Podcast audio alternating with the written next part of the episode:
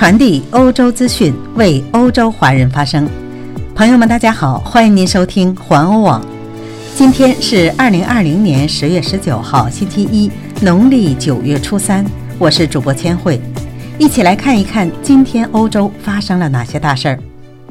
法新社惊讶，中国第三季度经济增长率达到百分之四点九。法国希望禁止伊斯兰团体。车祸现奇景，真人版的汽车爬树。全世界感染新冠病毒数字已经超过四千万。欧洲有超过二十万新冠病例死亡，英国占五分之一。意大利宣布疫情新措施。比利时更严格的疫情规则将于今天开始生效。斯洛伐克周日决定进行大规模的病毒检测。波兰将建立方舱医院。以上是今天的要闻，下面请您收听详细内容。法新社用突发新闻来惊讶报道：中国第三季度经济增长达到了百分之四点九。报道称，疫情危机后，中国经济似乎正在复苏。本季度，这个全球第二大经济体经济增长了百分之四点九。今年第一季度的疫情危机严重打击了中国的经济，出现了将近百分之七的收缩，这是自一九九零年代初以来的首次收缩。但是第二季度中国经济就已经增长了百分之三点二。我想，对于海外华人来说，这应该是最好的消息。接下来，我们再来关注一条来自法国教师斩首案的后续报道。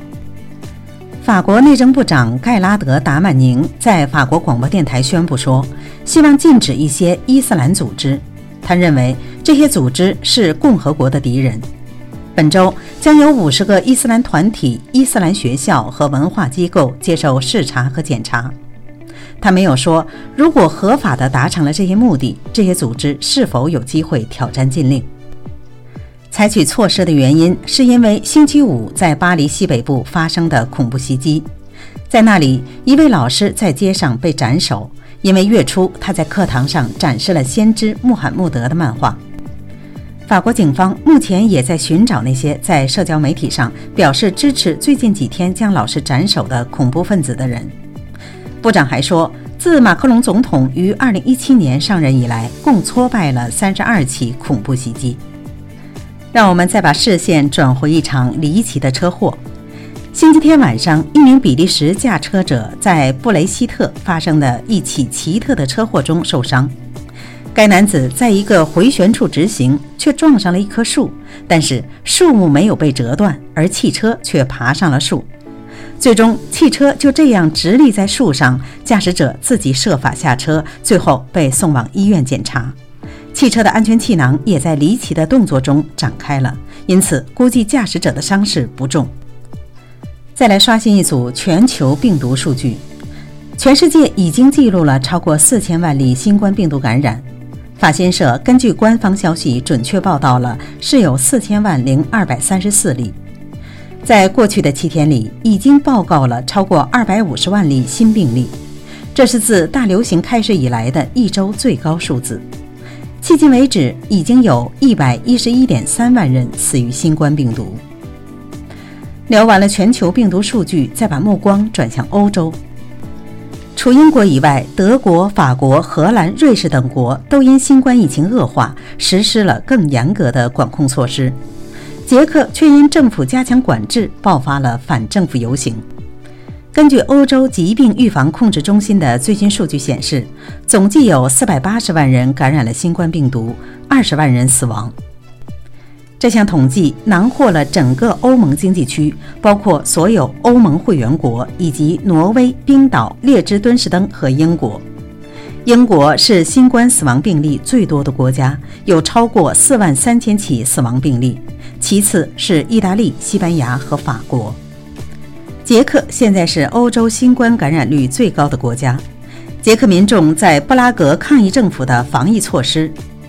当集会人数超过五百人时，集会组织者宣布要结束示威，但示威活动变得更加暴力。示威者对警察投掷酒瓶、石块等物品，政府出动水炮车和催泪瓦斯来驱散民众。接下来是一则来自意大利的疫情新措施。意大利总理孔特星期天宣布了一系列新措施，以阻止新冠病毒在意大利的传播。这是短时间内的第三次。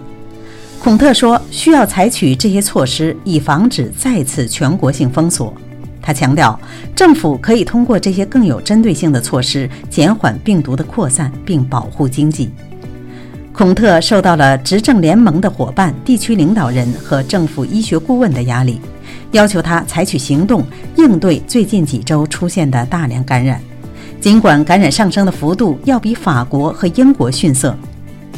再把目光转向比利时，在比利时更严格的疫情规则将从今天开始生效。规则之一是，酒吧和餐馆必须关闭一个月。此外，在午夜至凌晨五点之间宵禁，晚上八点以后也禁止出售含酒精的饮料。比利时允许市场保持开放，最多可容纳二百人的小型集市也可以，但禁止圣诞节市场和跳蚤市场。比利时首相德克罗表示，迫切需要采取这些措施，并将严格执行。这意味着事前没有警告，发现违例将立即处以罚款。再来，让我们聚焦斯洛伐克疫情新部署。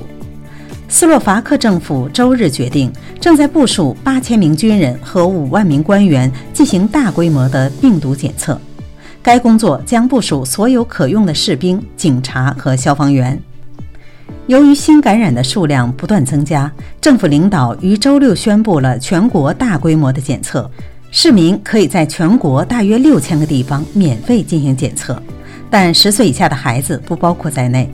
尚不清楚检测是自愿还是强制性的。最后，再让我们来看一看波兰的最新情况。波兰新的病例激增，给波兰的卫生系统造成了巨大压力。该国现在正在首都华沙的国家体育馆内建立一家方舱医院。该综合大楼的会议室将改建为可容纳患者的有五百张床位的医院。昨天已诊断出超过八千五百万例新感染。星期六，波兰创下了九千六百二十二起新增病例的记录。好了，今天的新闻就到这里，感谢您的每天关注，欢迎您继续的点赞和转发，咱们明天再会。